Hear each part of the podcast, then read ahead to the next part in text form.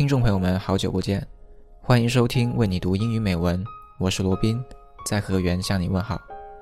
你可以在微信订阅号、新浪微博搜索“为你读英语美文”，关注我们，和我们互动。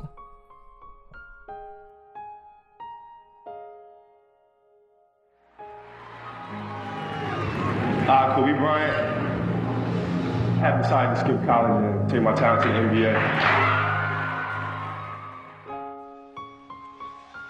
With the 13th pick in the 1996 NBA draft, the Charlotte Hornets select Kobe Bryant from Lower Merion High School in Pennsylvania. And Kobe Bryant making his first appearance in Madison Square Garden. 18 years of age, and he'll go to the free throw line. There is his first point in the NBA. Kobe Bryant, 28 for 46 from the field. This would be 18 for 20 from the line and an 81-point game. 55 in the second half.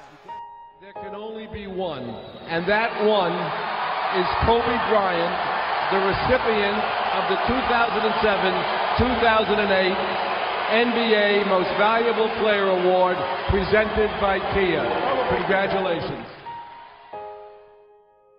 With over 28 points a game average, 8 rebounds, and 4 assists, the 2010 Finals MVP and the winner of the Bill Russell NBA Finals MVP is none other than Kobe Bryant.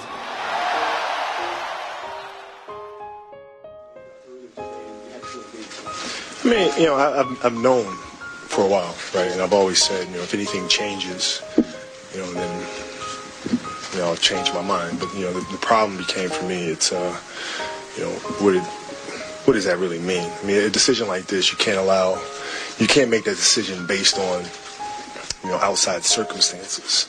Right? It has to be an internal decision. And, and finally, I just had to just accept the fact that I, this, I, I don't want to do this anymore. You know, it's, it's and I'm okay with that. And uh, you know, once I um.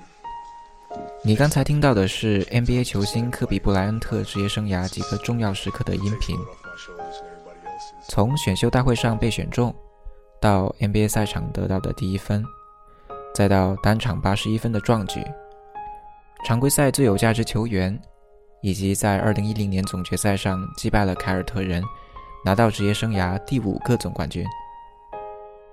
也还有，就如同你听到的，科比在接受采访的时候表示，自己将在这个赛季结束之后退役，结束长达二十年的职业生涯。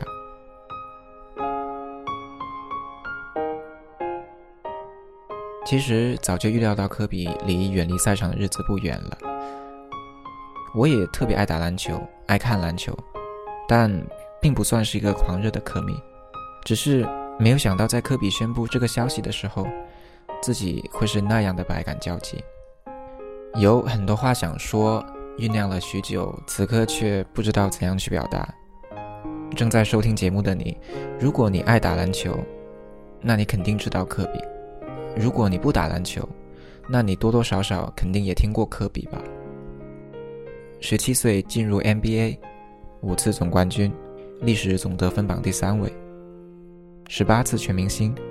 单场八十一分等等数不清的荣誉，让我们记住了这个可能是后乔丹时代最伟大的篮球运动员。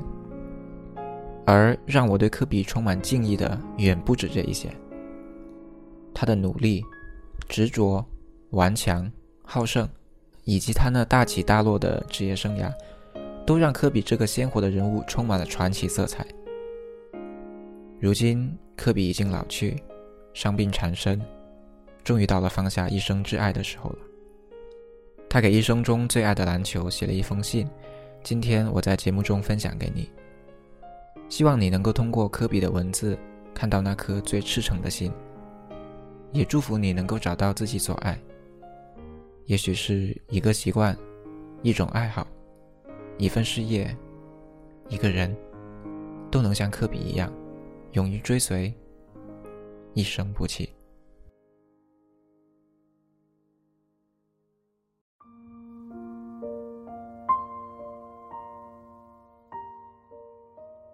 Dear basketball, from the moment I started rolling my dad's tube socks and shooting imaginary game winning shots in the Great Western Forum, I knew one thing was real. I fell in love with you. A love so deep, I gave you my all. From my mind and body to my spirit and soul. As a six year old boy, deeply in love with you. I never saw the end of a tunnel. I only saw myself running out of one. And so I ran. I ran up and down every court after every loose ball for you. You asked for my hustle. I gave you my heart. Because it came with so much more. I played through the sweat and hurt, not because challenge called me, but because you called me. I did everything for you because that's what you do. When someone makes you feel as alive as you've made me feel. You gave a six year old boy his Laker dream, and I'll always love you for it but I can't love you obsessively for much longer. This season is all I have left to give. My heart can take the pounding, my mind can handle the grind, but my body knows it's time to say goodbye. And that's okay. I'm ready to let you go. I want you to know now, so we both can savor every moment we have left together the good and the bad. We have given each other all that we have. And we both know no matter what I do next, I will always be that kid with the rolled up socks, garbage can in the corner, five seconds on the clock, ball in my hands five, four, three, two, one. Love you always, Kobe.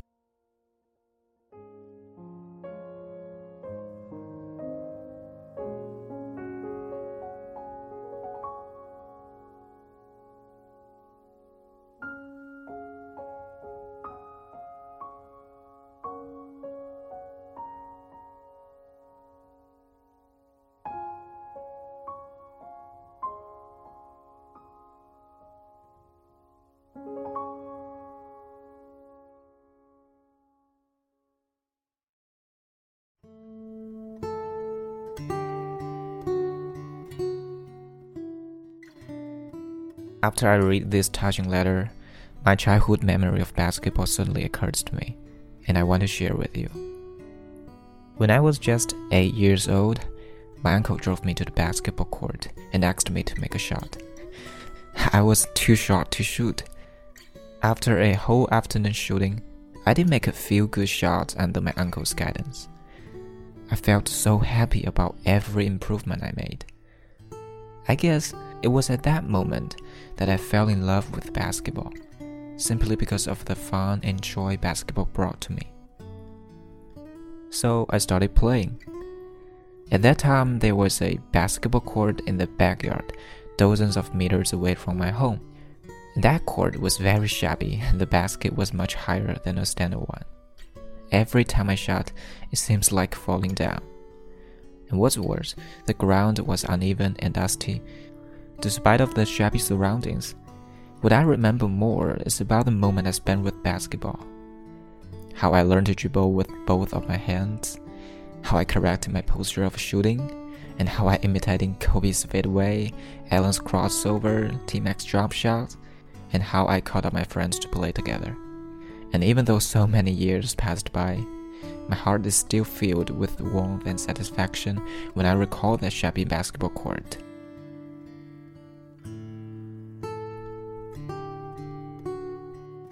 Now I'm a sophomore student, and I've been playing basketball for more than 10 years. Life is changeable, but the thing that does not and will not change is that I'm still playing. Playing basketball is not my career, but I think that what more important is as I play, all pressures and unhappy moments disappear. Laughter and relaxation are there with me. When I feel gloomy and confused, I'll play basketball. A scene will occur to me.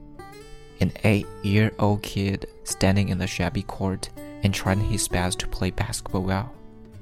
I guess that kid is my inner self, and that kid will guide me to be a better self in the future. Now that shabby basketball court was fixed, it's standard and neat. A few kids play there every afternoon. They dribble, shoot, practice, and laugh. I hope basketball will enlighten them as well.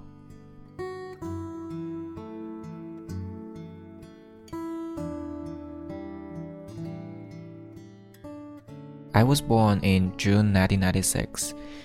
Two days after my birthday, Kobe was selected in the NBA draft and his NBA basketball career took off. Now I'm 20. After 20 years ups and downs, Kobe wrote this letter to announce the date of his retirement. His 20 year NBA career is about to end. Thank you, Kobe. Thank you for giving us so many wonderful and touching memories in the past 20 years. Best wishes to you. That's all for today's program. See you next time.